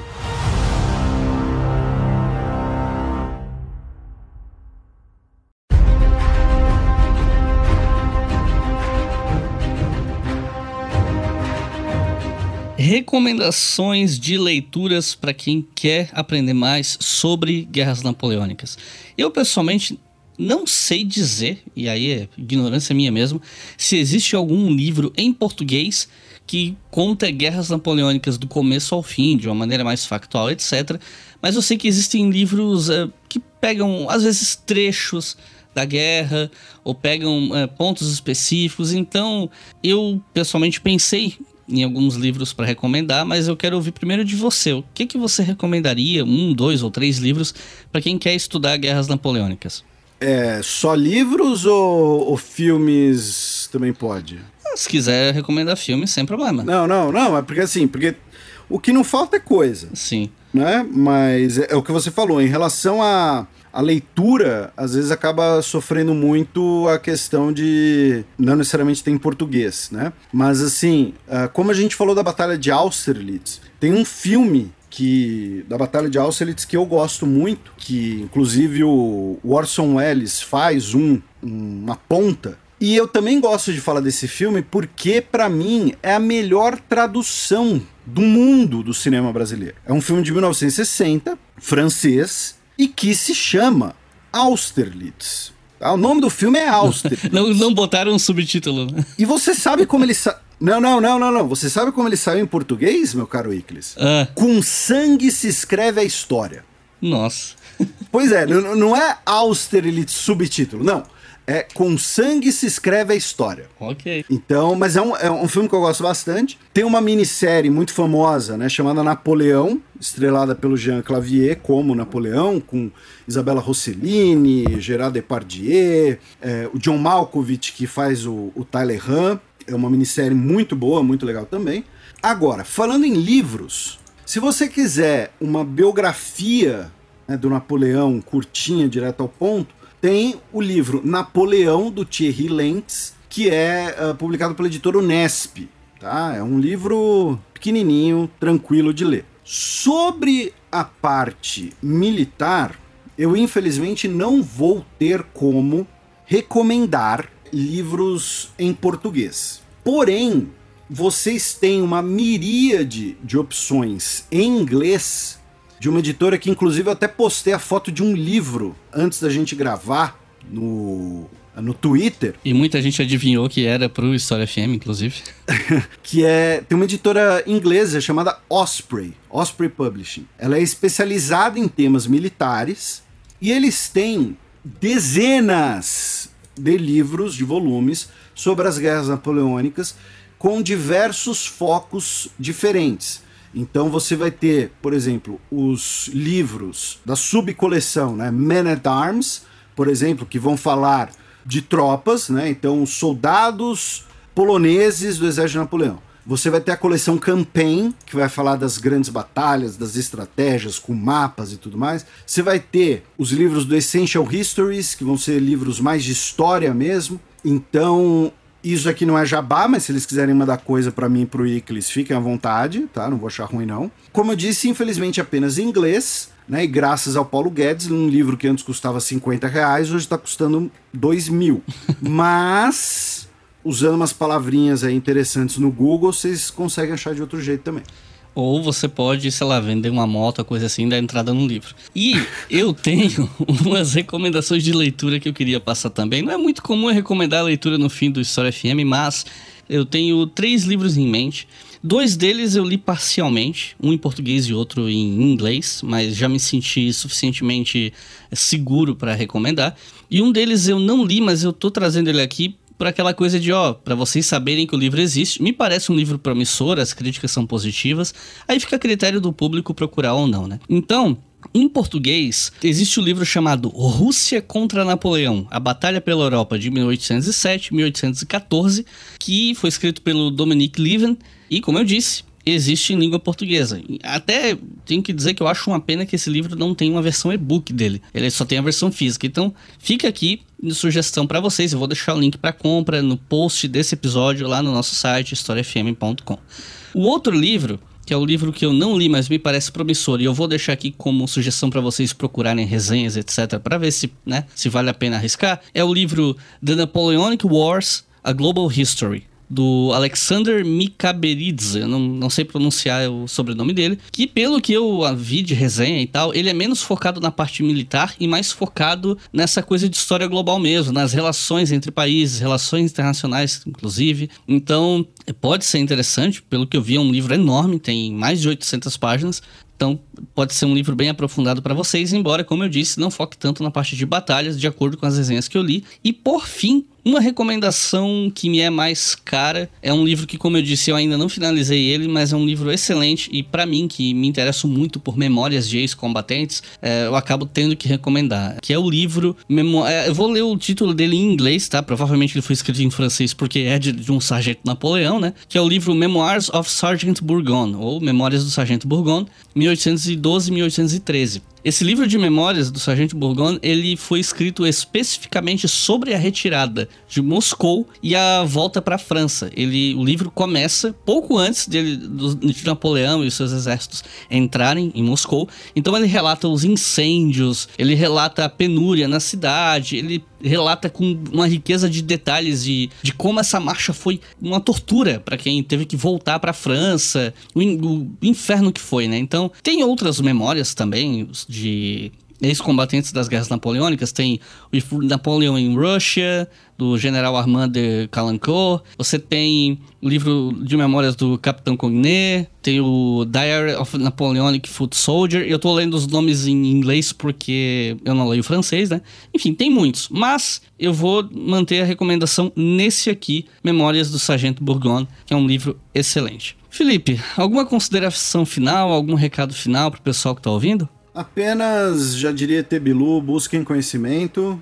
Agradecer ao Iclis pelo convite, pela paciência, porque eu sempre demoro para responder.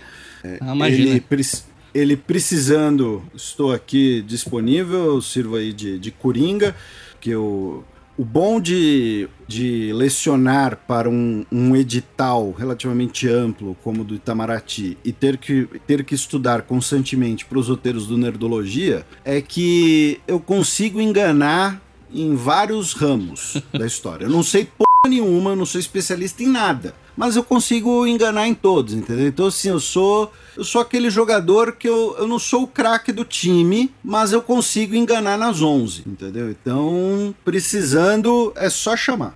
Então é isso, gente. Muito obrigado por terem ouvido até o final. Espero que vocês tenham gostado desse episódio tanto quanto eu gostei de gravar. Não se esqueçam que todos os podcasts do selo Leitura Obriga História são financiados pela nossa campanha no Apoia-se, em apoia.se barra História. E quem colabora com 5 reais ou mais pode ouvir o História FM e outros podcasts da casa dias antes do lançamento nas segundas-feiras. Então é isso, muito obrigado e até a próxima.